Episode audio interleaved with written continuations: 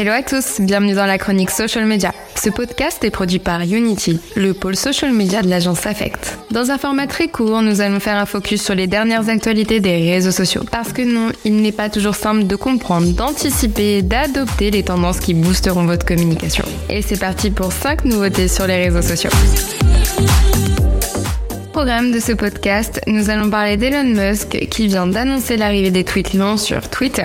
En news numéro 2, nous allons parler de la monétisation des Reels. En news numéro 3, nous allons rester sur le sujet de la monétisation puisque nous allons parler de la monétisation des formats TikTok. En news numéro 4, nous allons faire un focus sur les performances moyennes des entreprises sur les réseaux sociaux. Et enfin, pour terminer ce podcast, nous allons parler de l'arrivée de la vérification de l'âge sur Instagram. Et on commence tout de suite avec une nouveauté importante sur le réseau social Twitter puisque Elon Musk a annoncé l'arrivée des tweets longs. Et par tweet long, on entend des tweets faisant 10 000 caractères. Alors qu'on se dit c'est une nouveauté plutôt surprenante puisque l'intérêt de Twitter est justement de pouvoir poster des messages courts. L'idée derrière l'arrivée des tweets longs, c'est pour Twitter de pouvoir monétiser sa plateforme.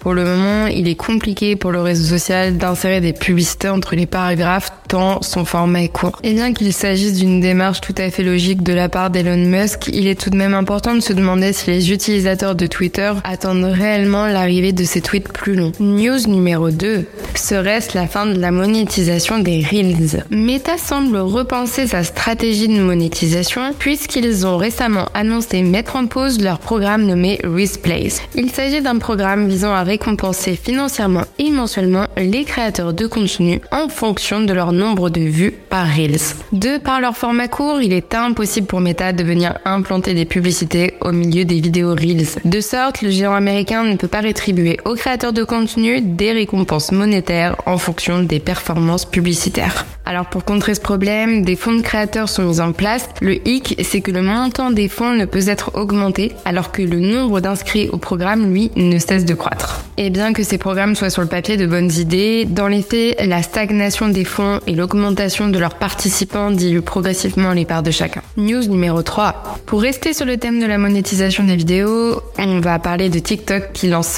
Theory, une option qui permet aux créateurs de faire payer certains contenus. Par cette option, les créateurs pourront élargir leurs moyens de monétisation et d'une certaine façon, cette pratique nous rappelle des plateformes au contenu créatif payant telles que OnlyFans ou Mime. Bon, qu'on s'entende, hein, les photos érotiques en moins. Alors maintenant reste la question des prix et là TikTok nous indique que les créateurs pourront fixer des prix basés entre 1$ et 190$.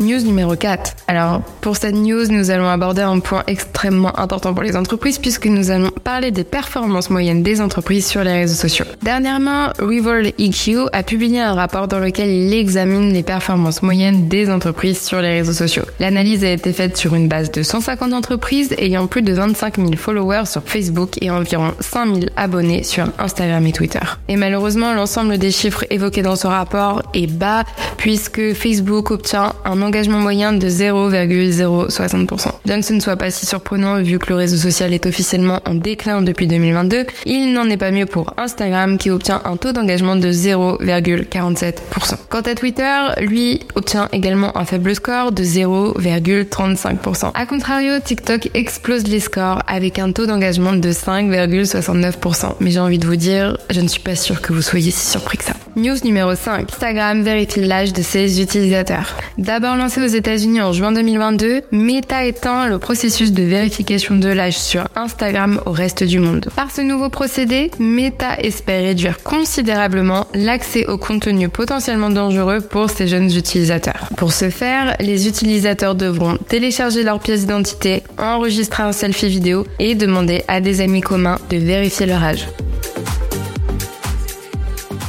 Clap de fin. C'était la chronique Social Media présentée par Stéphanie, co-founder d'Affect. Retrouvez l'ensemble des news évoquées lors de ce podcast sur notre blog www.affect.fr. N'hésitez pas à vous abonner à notre newsletter pour recevoir toutes les nouveautés en avant-première et bien sûr, abonnez-vous à ce podcast s'il vous a plu et n'oubliez pas de nous suivre sur les réseaux sociaux. Ciao